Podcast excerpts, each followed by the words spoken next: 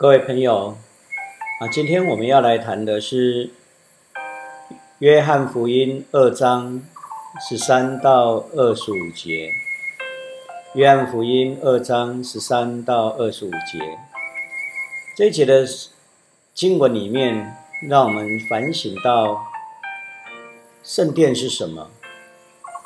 什么是神圣的圣殿？有人称国会是神圣的殿堂。但二零一八年三月十八号，太阳花学运占领国会神圣的殿堂。为什么神圣的殿堂会被占领？为什么殿堂需要被洁净？原因是因为它已经失落了原本的本质与目的。这也就是耶稣为何要洁净神圣的圣殿。的起因，四本福音书都有记载耶稣洁净圣殿的事，但一般认为，约翰福音所记载的是耶稣第一次的洁净圣殿，是在他出来传道不久的时候，而共观福音里面所记载的是耶稣第二次的洁净圣殿。也就是他被钉十字架之前的礼拜一，也就是我们今天在说的中树主日的隔日。很明显的，这两次洁净圣殿相隔三年。约翰福音还描写耶稣不仅推翻了兑换银子的摊子，并且拿起绳子当鞭。将那些贩卖牛羊鸽子的人赶出圣殿。共观福音里，耶稣没有拿鞭子，而是赶出做买卖的。约翰福音，耶稣称这殿沦为做买卖的地方，因此强调你们拆毁这圣殿，三天内我要把它重建起来。而共观福音则称圣殿沦为贼窝，并强调我的圣殿要做万民祷告的殿。上次我们提到的道是关于耶稣基督出来传福音时所行的头一件神迹，就是在一个乡下的乡下加拿。的婚宴上的神机，你会记得这个神机的意义，在显出耶稣如何使婚宴得以继续。这神机启示的伊甸园中就开始永恒的宴席，尽管因为人的罪而被迫中断，但最终耶稣道成肉身来到我们当中。透过加拿的婚宴，向我们启示上帝要延续伊甸园以来永恒的宴席。换句话说，耶稣第一个神迹指向终末那盛大的羔羊婚宴。约翰福音的作者让我们看到穷乡僻壤的加拿婚宴的神迹，接着带我们来到最大的圣殿。大都市的耶路撒冷，很明显的是一种强烈的对比。在穷乡僻壤的约拿迦拿，耶稣原本是参加婚宴的客人，后来成为供应的主人；但在耶路撒冷，耶稣原本是圣殿的主人，却没有人将他当成主人。而使圣殿失去原本应该有的目的。因此，耶稣洁净圣殿的目的，是为了让圣殿成为圣殿，让上帝的子民回归到真实的敬拜。圣殿在这敬拜中占有极重要的地位。这是上帝的殿，是全能天赋上帝喜悦住在他子民中间的地方。但主耶稣在圣殿中看见这情况，却无法让他欢喜，因为圣殿的院子里看起来就像市场一样，而不是一个敬拜与祈祷应该有的入口。看到这些，耶稣震怒，拿着鞭子将商贩和兑换银子的全都赶走。我们看见耶稣这洁净圣殿，这也意味着教会世俗化。耶稣在抨击这件事情，目的是要将上帝的百姓引导归回真正服侍主的正确道路。现在，我们就一起要来读约翰福音第二章十三到十七节。现代中文译本这样记载着：犹太人的逾越节快到了，耶稣上耶路撒冷去，在圣殿的外院，他看见有人在贩卖牛羊鸽子，又有坐在坐着兑换银钱，他就拿起绳子做了一条鞭子，把牛羊从圣殿里都赶出去，把兑换银钱的桌子推倒。钱币滚落一地。十六节，他又对卖鸽子的人说：“把东西都搬走，不要把我父亲的圣殿当作市场。”他们的门，他的门徒想起圣经上的话说：“上帝啊，我对你的圣殿大发热心，如火燃烧。”啊，这一段的经文。我们看到耶稣的行动，其实是应验了先知马拉基的预言。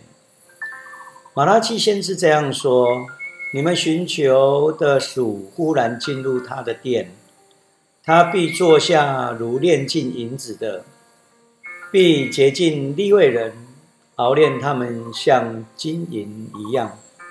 他们就凭公义献供物给耶和华。”马拉基书三章一到三节，按照当时圣殿的规定，圣殿的外院可以设置买卖的店铺来服务朝圣的犹太人。特别这些服务是要服务那些散居在外国地区的同胞，他们回来的时候必然是带着侨居地的钱币，而犹太宗教事务局规定。在圣殿的奉献只能限定用圣殿币和犹太色克勒这样的钱币来奉献，因此管理圣殿的祭司就在圣殿的外院设置兑换钱币的店铺，功能就好像我们今天的银行兑换外汇一样。生命记十四章二十四到二十六节这样说。如果你们的家离开上主选定的住处很远，不能把上主使你们丰收的十分之一捐运到那里，你们可以卖土产和牲畜，把钱带到上主所选定的场所去。你们可以随意在那里花钱买牛肉、羊肉、酒、浓酒。你们全家要在上主你们的上帝面前吃喝快乐。所以《生命记》的记载让我们看到，远地而来的朝圣者可以带着银子来到耶路撒冷，在圣殿的店铺中买牛羊鸽子等祭物。钱币未通用以前，古代的人是带着银挺到了买卖的地方。用砝码称出银块，依照犹太人的法典规定，是可以收取兑换银币的手续费。但真正的问题是出现在兑换的汇率。这些店铺为了租金、祭司的抽成与分红，而将汇率提高。耶稣基督则目睹这些牟利欺骗的堕落行为。除了兑换圣殿钱币之外，这些居住外地的人回来，不太可能仓促赶着自己的牛羊来到耶路撒冷。因此圣殿外面的牛羊店铺可以提供这些长途旅客献祭的需要。我们不否认从耶路撒冷兑换钱币与买卖牲畜有其方便之处，但是为什么在圣殿里买卖牲祭牲畜呢？为什么无法在城外的地方买卖呢？其实，在别的地方也有在买卖，但是有一件事情要了解。就是这些人从别处的地方买的牲畜，不过这些牲畜在献祭之前，都必须经过祭司的检验合格才能献祭。若不合格，除了带回去之外，不然就是跟圣殿外院的生意人在做兑换，再补差额。往往祭司在故意找茬之下。再肥美完美的牲畜也不能合格过关，但是换了圣殿外院店铺的证明就准予合格。这原本要服务远道而来的同胞的美意，已经沦为商业垄断与欺骗，长期下来不断累积邪恶与贪婪。原本在教导、带领人敬拜上帝的祭司，失去敬虔的心，不知反省，而是参与垄断与欺骗，使得敬拜上帝神圣的殿变为市场，甚至成为贼窝。这就是耶稣基督会大发雷霆的原因。虽然圣殿外院的店铺表面看起来一切都合法，好像都是为了服务朝圣客。但是为了帮助大家献祭，里面却藏着欺骗与贪婪。逾越节变成一种赚钱的季节，成为世俗化的节日，就好像今天的圣诞节形成一种形式、一种世俗。长期下来，使得信仰生活走样，甚至变得更贪婪腐败。特别在。美国，圣诞的季节是送礼的季节，很多人收了礼物不喜欢就丢弃，造成许多的浪费。在这里，我们看到耶稣表面上已经看透了这个假的虔诚，这就是为什么他第一次以弥赛亚的身份去圣殿的时候。要用鞭子把做买卖兑换银子的人都赶走，因为他要把圣殿变回祈祷、敬虔、敬拜的殿。他传福音的时间非常短，因此耶稣的心里非常着急，而采取激烈的行动，抨击世俗化的信仰，将假敬虔的面具给撕开。不少当时的文献可以看到。当时掌管圣殿的大祭司家族，不但富庶，而且腐败、贪婪，甚至暴力。有些文献出自于拉比的文学《昆兰古卷》和史学家约瑟夫的记载，都有记载当时大祭司家族的腐化。罗马时代犹太史家约瑟夫。他在《犹太战争》这本书里面这样记载：在第一次犹太人暴动发生的时候，这是主后六十六年，当时罗马兵力不足，犹太叛乱分子攻入圣殿，到了耶路撒冷的圣上城，他们烧毁了大祭司亚拿尼亚的住处和亚基帕王和百尼基的王室物业后。之后，他们到储藏档案的地方放火，急忙烧毁属于债权人的合约，从而解除负债之责。这样可以获得许多曾经啊有债务人百姓的这个支持，又能说服贫穷人民加入革命，不再怕反抗。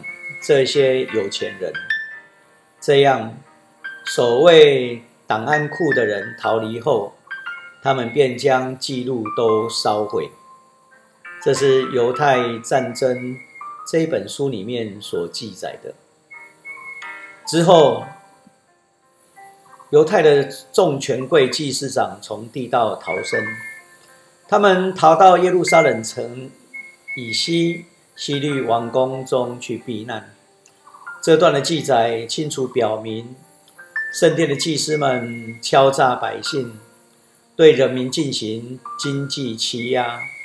所以，这群所谓的叛乱分子攻击了圣殿之后，第一件事情就是烧毁这些档案库里面的债务记录，好像今天反对者冲入中央银行，或是冲入啊债权记录的地方，烧毁所有借贷负债的记录，烧毁档案中的电脑和资库。资资料库，这对百姓来说，无疑是一种立即的债权豁免。对于耶稣的激烈举动，耶稣的门徒想起圣经上所说的：“上帝啊，我对你的圣殿大发热心，如火燃烧。”这句子看起来似乎对我们说：“你是否对主有热心？”是否对上帝大发热心？但是你如果仔细查考诗篇六十九篇第九节上下文的时候，你就会发现这篇这段的经文不是指个人内心的火热。诗篇六十九篇，大卫写道：“因我为你的殿心里焦急，如同火烧，并且怒骂你的人的怒骂。”都落在我身上。这段经文不是指你心里面如火烧的焦急，而是指外面的困难处境，外面的敌对势力令你焦急。这首诗是关于落入别人手中的受苦，别人会因为你要服侍耶和华上帝而辱骂你。门徒。也是这样理解的。当耶稣为父上帝的圣殿焦急，心如火烧，而祭司长犹太当局因此要报复他。耶稣在圣殿里所做的事情，使他与祭司们产生了冲突，产生了紧张关系。洁净圣殿，揭开了被钉十字架结局的序幕。这是耶稣在犹太人手中受苦的开始。这件事情也使得耶稣付上极大的代价。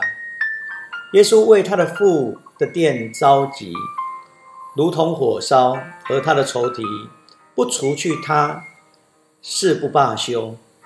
耶稣知道这一点，因此他知道生命的更新只能通过十字架的道路。这也就是为什么耶稣说出了关于圣殿。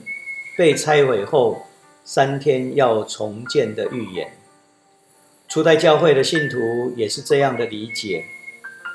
虽然外面有逼迫，但是他们仍然为主大发热心。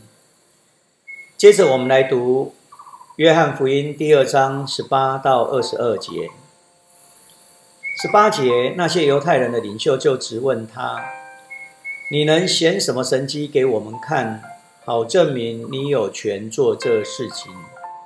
耶稣说：“你们拆毁这圣殿三日之内，我要把它重建起来。”他们说：“这圣殿用六四十六年才造成，你能在三天内重建它吗？”其实，耶稣所说的圣殿是指他自己的身体。二十二节，耶稣从死里复活后。他的门徒记起他曾说过这话，就信圣经和耶稣所说的这段经文里面，让我们看到耶稣表明自己是新的圣殿。犹太人的领袖对耶稣洁净圣殿的行动提出质问：“你能显出什么神经给我们看好，证明你有权做这些事？”当时的祭司宗教领袖自己不用行神迹来证明自己的权柄，但是他们却定定以神迹来查验一个人是否是先知的记号。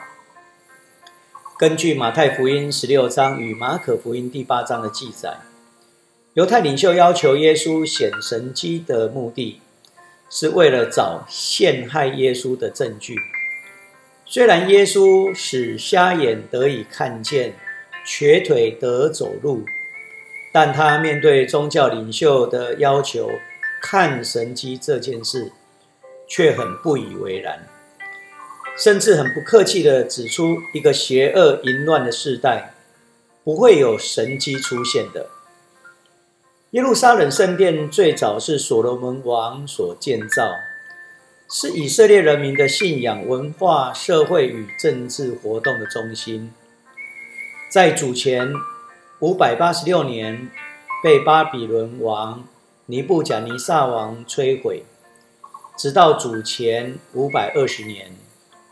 波斯王居鲁士允许被掳到巴比伦的以色列人民，可以返回耶路撒冷重建家园，并且在所罗巴伯的带领之下重建耶路撒冷圣殿，历时四年才完成。在罗马帝国统治的时代，于主前十九年由大希律王派员重建扩大。这是耶路撒冷圣殿的第二次重建。依照史料，耶稣基督应该出生在主前三年到六年之间。他在三十岁左右出来传福音，也就是在主后二十七年左右，也就是在第二圣殿建造的第四十六年。实际上，在耶稣的时代，耶路撒冷圣殿尚未完工，直到主后六十三年的时候才完工。所以算一算，前后总共建造了八十二年。建造好之后的第七年，就是主后七十年，被罗马将军提多所毁灭。直到今天，耶路撒冷圣殿只剩下西面的粪场门，就是垃圾场的城墙，我们今天称为哭墙。将近两千年来，耶路撒冷圣殿未曾再重建起来。当宗教领袖将神圣的圣殿堕落成为敛财贼窝的市场，即使他盖了四十六年。即使它多么的富丽堂皇，都已经失去了作为圣殿的目的，就跟倒塌、拆毁没有两样。马可福音十二章四十一到四十四节记载，在耶路撒冷的这个圣殿当中，有一个被人忽视的穷寡妇，人们看到富有的人在奉献，惊叹。圣殿建筑的雄伟，却对这穷寡妇的苦境没有怜悯之心。耶稣基督对此现象就说出语重心长的话。他这样说：“你们在欣赏这些伟大的建筑吗？这地方的每一块石头都要被拆下来，没有一块石头会留在另一块上面。”马可福音十三章。一到二节，很可惜的，大部分的人都是看到雄伟壮丽的圣殿的建筑物外表，而不是看到圣殿该存有的目的。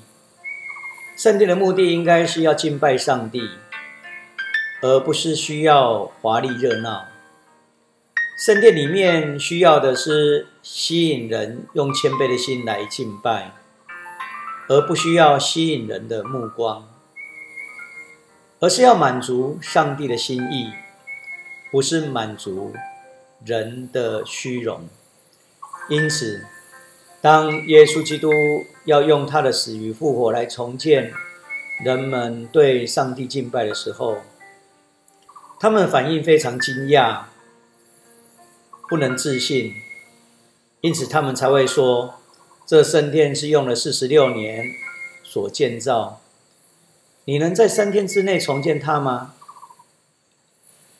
在二十一节，耶稣所说圣殿是指他自己，很清楚的，所谓圣殿，并不是指有形的建筑物，而是指耶稣本身。通过耶稣的教导，我们才能够认识真理；通过耶稣，我们的祈祷才能蒙上帝的垂听；通过耶稣的同在，圣殿才会以基督为教会的头。我们可以将二章十三到十七节视为耶稣对世俗化的抨击，而十八到二十二节则可视为耶稣使教会建立在新的圣殿他自己的身上。门徒的反应，我们看到使他们知道，只有透过耶稣才能够明白。圣经的话语，特别在二十二节记载门徒的反应。这段的经文这样说：耶稣从死里复活以后，他的门徒记起他曾说过的话，就信圣经和耶稣所说的。约翰说起当时门徒记起来的时候，是因为他们看到耶稣的复活。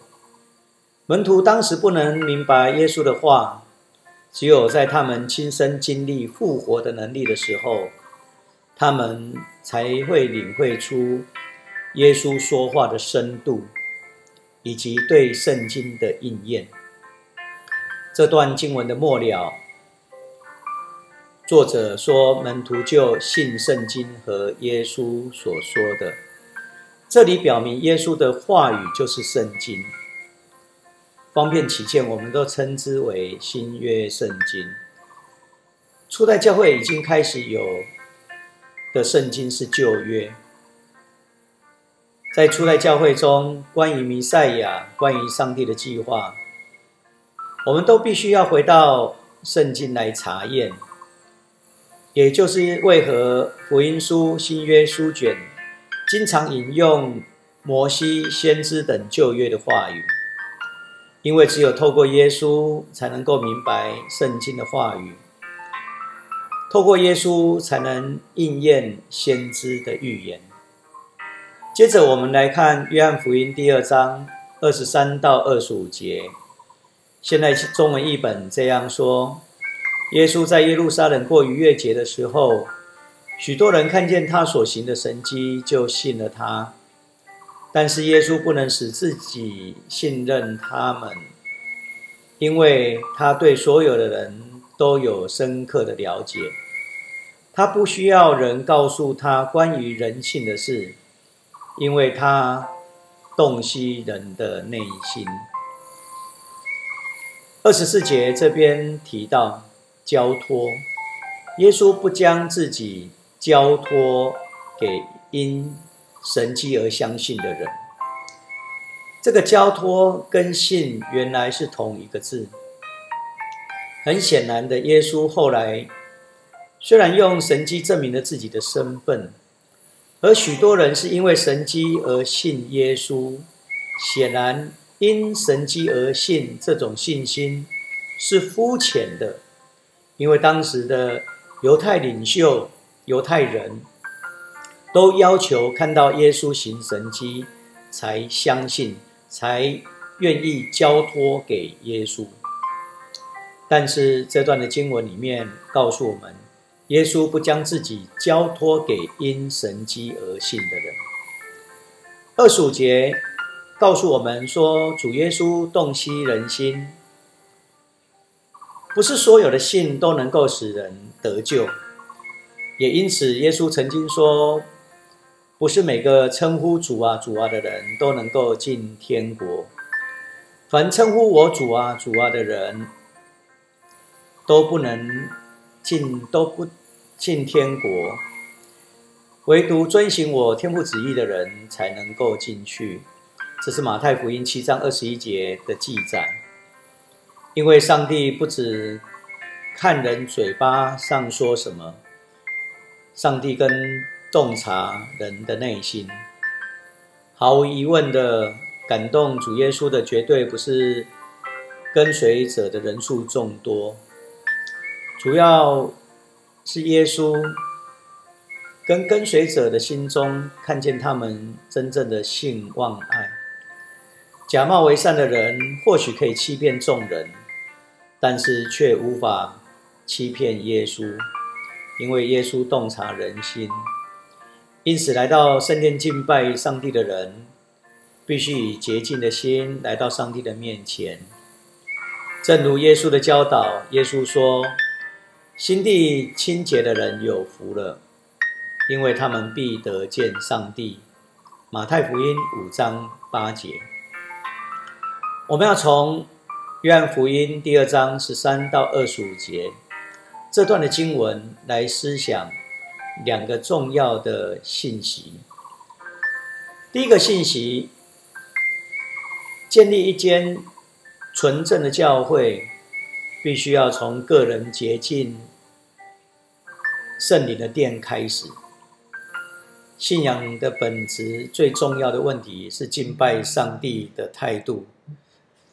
当时的犹太人，在大祭司的教导下献祭敬拜，似乎是利益的交换。你献的越多，服侍主就越大。人们以为献上最好的祭品，就可以换取上帝更多的祝福。如此一来，人与上帝之间就建立在买卖交易的关系。人奉献更好的牛羊，是为了换取上帝更多的祝福。这样的态度，已经离神的信仰与旨意非常的远。特别在宗教改革的时候，当时的神职人员。借着赎罪券误导当时的信徒，以为给钱就可以做功德，获得上帝的赦免。赎罪券买的越多，赦免也越多。但是五百年前宗教改革者的所做的革命，就如同耶稣洁净圣殿所做的。宗教改革者的改革是要回到唯独基督带来拯救。而不是借由赎罪券带来拯救。大卫王在诗篇五十一篇的忏悔诗这样表达他的悔改：你不喜欢生计，不然我就贡献；你也不爱，不要烧化祭，上帝啊，我献的祭就是忧伤的灵，忧伤痛悔的心，你不拒绝。诗篇五十一篇十六到十七节。很清楚的，不是祭物不蒙上帝的悦纳，而是真实的悔改才能蒙上帝的悦纳。使徒保罗将耶稣三天重建圣殿的奥秘转移到我们的身上。他说：“你们身体就是圣灵的殿，因此你们若与基督同死，也必与他同复活。”保罗也这样说：“如今活着不再是我，而是基督在我里面活活着。这是何等的奥秘！拯救的英文 celebration，它的拉丁文 celos，它主要的意义之一就是 healing，就是医治。圣殿最简单的定义就是祈祷的地方，是获得上帝医治的地方。”所以，建立一个纯正的教会，就必须要从个人的心灵洁净开始。今天属于基督的人，主耶稣必以洁净来洁净你属灵的圣殿。但主知道你的心，如果你的心不是用真诚，他会带着鞭子来洁净你。或许不是立即，但终究一定会。耶稣会用他的道来洁净你、医治你。因为上帝一直清楚的要求教会必须忠于他，因为耶稣是教会的头，教会也要成为圣洁的教会。不仅神职人员，而且包括所有的信徒，也应该在敬拜和日常生活中，把自己献给他。第二个要紧的信息是要让我们知道。让每个神圣的圣殿恢复它存在的目的。对你来说，神圣的圣殿在哪里？神圣的圣殿是什么？教堂、学校、法院、国会、警局、政府机构，还是什么地方是神圣的殿？对现代人来说，宗教和世俗是完全分开的。个人修养。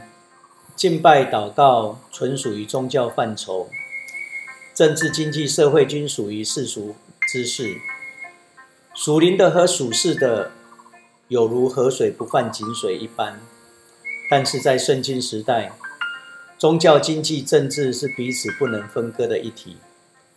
圣殿不是纯粹宗教性的建筑，而是宗教、经济、政治的中心。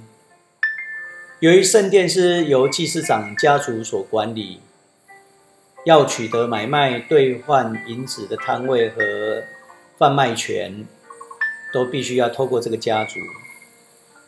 这也存在的黑暗与诈欺的一面。另外，为了取得祭司长的职务，也必须得到政治上的统治者罗马人的允许。因此。期间也必然牵涉到政治利益和权势的分赃。在罗马总督之下，大祭司握有至高的政权，一人之下，万人之上。店铺的生意全由大祭司的家族所管制。既然如此，耶稣洁净圣殿，不是因为圣殿当中有买卖，也不是只有因为买卖的问题。而是买卖本身出现背后严重有贪婪、欺诈、不公不义的问题，导致耶稣要为圣殿清场。耶稣指圣殿为贼窝，贼窝是盗贼聚集之地，而盗贼收藏不义之财，囤积本身不属于自己的财物的密室。耶稣洁净圣殿。是直接挑战大祭司的傀儡政府，也抵抗其背后的罗马政权。对耶稣来说，洁净圣殿不单单是赶出做买卖的商人，而是打破整个共犯结构，挑战贪婪、欺骗、不公不义的统治结构。耶稣所做的是恢复神圣的殿堂，原本该有的目的，从个人。圣灵的殿开始恢复，再到社会，再到统治结构。我们以个人方面来说，《哥林多前书》六章十九节提到，我们的身子是上帝的殿，上帝如此看重我们，所以我们要保持保守自己的心怀意念，洁净自己，对付罪。该怎么做呢？就是学习耶稣的作为，赶走。赶走什么呢？赶走私欲，推翻物欲，洁净自己。提摩太后书二章二十一节说：“人若自洁，脱离一切的邪恶的事，就能够被主所器重，因为他以献给主为主所重用，来做各样善事。所以我们要常常来到主的面前，反省、自悔改。”不要等主来洁净与管教，求主怜悯，将不洁净的心思摒除，让我们对罪恶敏感，也能够帮助我们过着圣洁的生命。这是对于个人方面所说的。如果以社会结构方面来看，我们可以反省。我们的社会哪些还有不公不义的事情？这几年来，政府在从事促进转型正义。因为一个国家没有公益流人的血，这样的国家是不被蒙祝福的。过去独裁统治的时代里面，戒严的当中，发生二二八的事件，发生林义雄林宅灭门的血案，发生白色恐怖。发生陈文成博士被杀害在校园的事件，其实有很多很多这些受害者的血从地底向上帝来控诉。我们要打破国家的暴力，追求社会的公义。也要恢复神圣殿堂存在的目的，盼望在我们的国家、学校、法院、国会，这些都是神圣的殿堂。要使它神圣的本质恢复，就像先知弥迦，他教导我们的、提醒我们的，上主已经指示我们什么是善。他要求的是伸张公义、实行不变的爱，谦卑的与我们的上帝同行。和本的圣经是这样说：行公义、好怜悯、谦卑的与上帝同行。米迦书六章八节。当我们的社会要走向一个神圣的殿堂的时候，我们必须这样去落实，也盼望无论从个人着手，无论从社会结构、国家的发展来看，愿上帝的话语都成为我们的祝福，不断的提醒我们去重建上帝神圣的殿堂。今天我们约翰福音二章十三到二十五节。就跟大家分享到这里。